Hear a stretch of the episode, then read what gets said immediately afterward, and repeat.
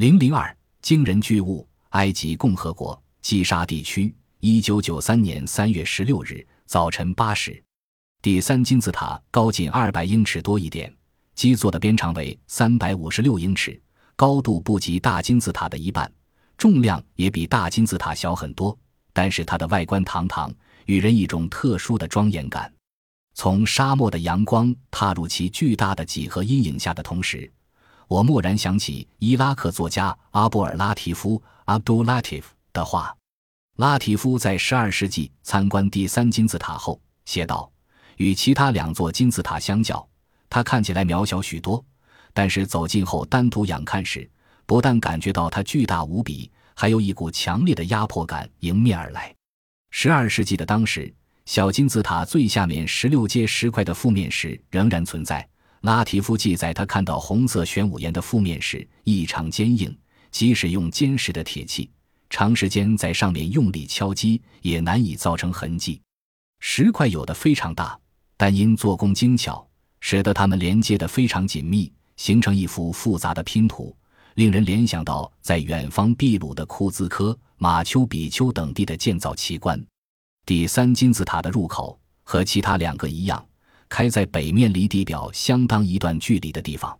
进去后，迎面的是一条二十六度二分的下斜坡道，如弓箭一般笔直的通往下面的幽暗世界。这条从正北通向正南的道路，部分地方呈长方形。而且狭隘道人必须弯腰瞎行才能通过。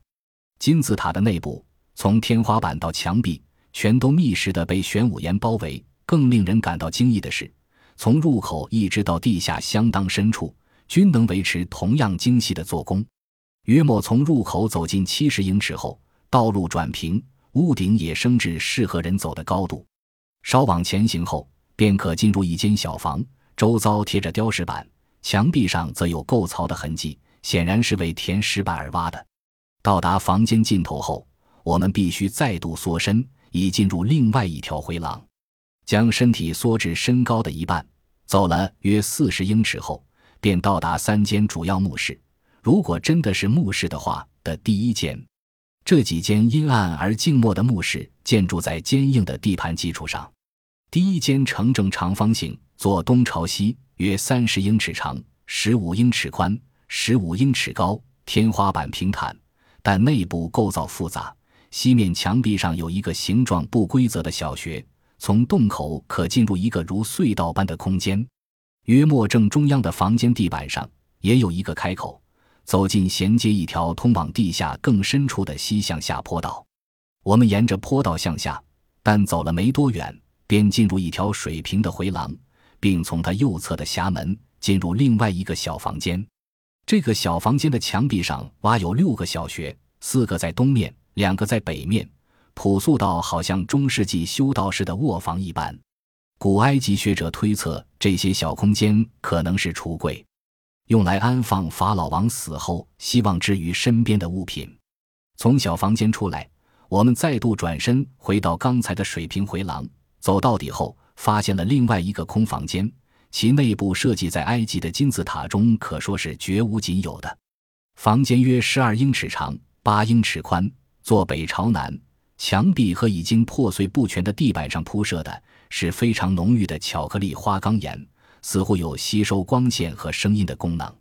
屋顶也铺了十八块同样花色的花岗岩，九块一列，两列左右对称，做成山形墙的形状。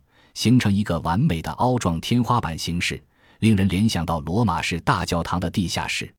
离开这个罗马间后，我们再度走回斜坡道路，这次是回头向上走。不消多久，便来到一个屋顶平坦、墙壁及地板用岩石铺陈的房间。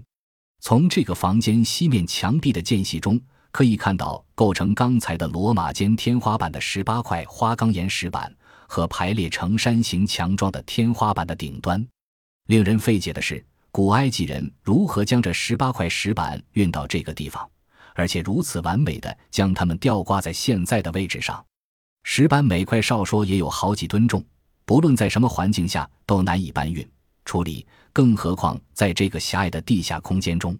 古埃及的建造者似乎专门会替自己出难题，或者他们认为这些工作简单到不足挂齿，故意不在地板和天花板的石板中留下任何作业空间。我设法爬进墙壁的间隙，测量了一下这房间的地板和罗马间天花板的间隔距离，发现南面大约两英尺，而北面则只有几英寸高了。因此，从理论来看，当时的建造者非得从罗马间的地板上将天花板举起不可。但是实际上，这工作要如何执行呢？下面的罗马间本身十分窄小，一次至多只能容几个工人在里面作业。但是，光要靠几个人的腕力将石板举起是不够的。而滑轮技术在金字塔建设的当时还没有发明。就算已经有滑轮技术，那么小的空间内也没有办法搭建起一副滑车。难道当时已经有了什么我们不知道的杠杆系统？或者古代埃及传说的巫术和魔法术，比现代的古埃及学者所知的更管用。只要轻轻一念咒，再重的石头也会浮起。再一次，我发现自己面对了另一个金字塔中许多不可能的工程技术之一。金字塔工程技术之精良细腻，令人不得不叹为观止。而且，如果古埃及学者的说法有任何的可信度的话，金字塔的建造是发生在人类文明的初期。那么，令人无法理解的是，埃及人在建造金字塔之前，并没有积蓄任何巨大工程的经验。他们是如何办到的？金字塔建造年代的学说中充满了矛盾，但是正统派学者却无法针对矛盾提出解释。本集播放完毕，感谢您的收听，喜欢请订阅加关注，主页有更多精彩内容。